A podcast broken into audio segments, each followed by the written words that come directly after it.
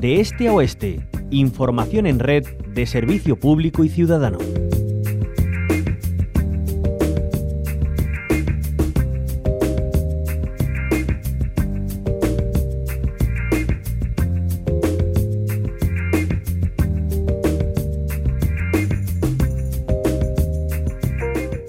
Crear un marco normativo que permitirá a las políticas públicas de transporte y movilidad de las distintas administraciones responder mejor a las necesidades de la ciudadanía y a los retos del siglo XXI, la sostenibilidad, la digitalización y la cohesión social y territorial.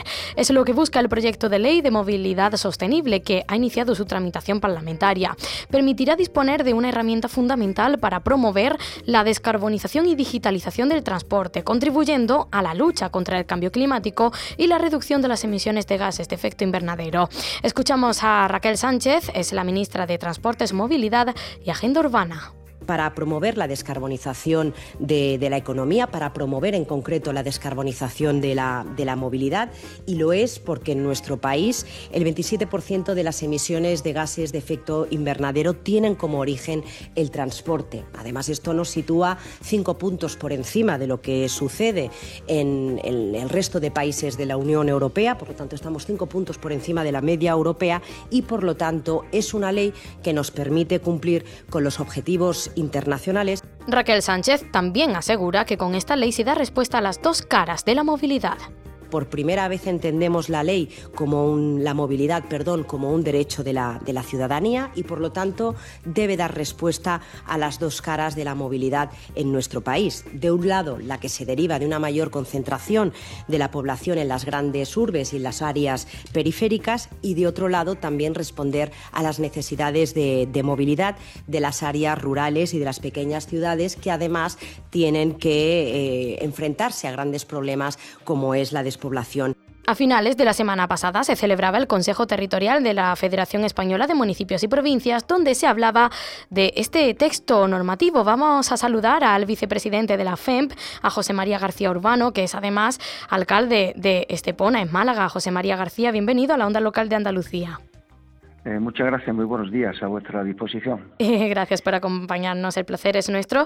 Eh, por cierto, eh, José María García Urbano, hemos escuchado un poco en qué va a consistir a ojos del Gobierno Central esta ley, cómo va a beneficiar, pero usted dice que va a perjudicar al medio rural. ¿Por qué razón? Bueno, es que me quedo perplejo oyendo las palabras de la ministra, porque después de decir que la movilidad se concibe como un derecho y que se va a proteger del medio rural, este anteproyecto de ley contiene una enorme y desacertada medida, que es la supresión de cientos y cientos de paradas de autobús en el área rural por toda España. Se ha calculado que aproximadamente son 1.500 paradas de autobús, de autobús interurbano, las que se suprimen de toda el área rural de España. Si se pretende precisamente favorecer la movilidad y resulta que las poblaciones pequeñas el criterio económico prevalece sobre el social y se va a privar ya digo, a miles de pueblos pequeños de toda España que tengan una parada de un autobús interurbano en su pueblo, pues yo creo que no se está favoreciendo la, no se está favoreciendo evitar la despoblación, sino todo lo contrario. La despoblación es un tema muy serio. Es un tema muy serio que además Europa está perfectamente sensibilizada y hay fondos europeos importantes para evitar esta despoblación, porque si sigue adelante es una catástrofe en todos los sentidos. Claro. el abandono de los campos, de los montes. Esto tiene consecuencias eh, eh, realmente incalculables. Por eso me quedo perplejo, y lo digo con todo respeto, cuando la ministra dice que esta ley favorece el desarrollo rural. Me quedo absolutamente perplejo. ¿Hay alguna zona o zonas eh, que llamen poderosamente la atención mirando el mapa de España que se vean gravemente perjudicadas por esas paradas de, autobús que no, no existirían? Sí, pues por ejemplo, la presidenta de la Diputación de Palencia ha hecho declaraciones expresas diciendo que en su provincia 300 paradas desaparecen. Es un disparate, 300 paradas de autobús.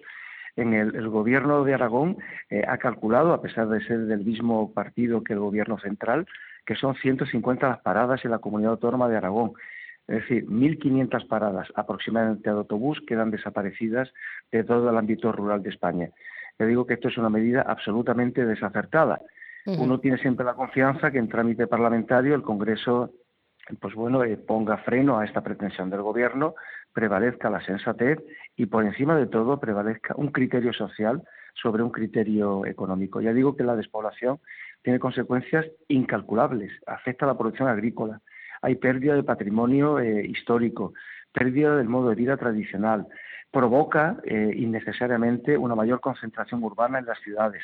Bueno, pues todo esto, todo esto eh, habría que tener políticas activas importantes en carreteras, en transporte ferroviario, los bancos, en correos, en internet, en colegios, en las farmacias, incluso las notarías, pero hombre, a estas alturas, suprimir el autobús, las paradas de autobús, la recogida o llevada de personas en autobús, cuando es el único medio razonable para acceder a estos pueblos pequeños, ya digo que va en dirección contraria al sentido común y a lo que está pretendiendo Europa. José María García Urbano también dice que esta ley supone un aumento de, la presión fiscal.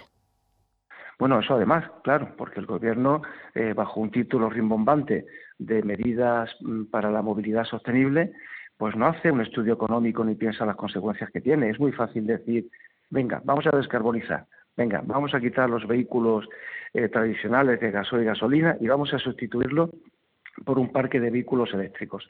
Y además un plazo relativamente corto, relativamente limitado. Bien, pues esto o va acompañado de un paquete de medidas económicas y de ayudas importantes, o si no, al final va a quedar en ley muerta. O sea, por mucho que una ley pretenda que las cosas cambien, si no se ajustan a la realidad, la realidad prevalecerá sobre el texto legal y las cosas no cambiarán. Pues eh, ahí está la lectura que realiza el vicepresidente de la Federación Española de Municipios y Provincias del anteproyecto de ley de movilidad sostenible. Él es también alcalde de Estepona, en la provincia de Málaga. Veremos a ver en qué va quedando una vez eh, que ya ha iniciado su trámite parlamentario. Que tenga buen día. Muchísimas gracias por habernos acompañado. Eh, gracias a ustedes. Muchas gracias.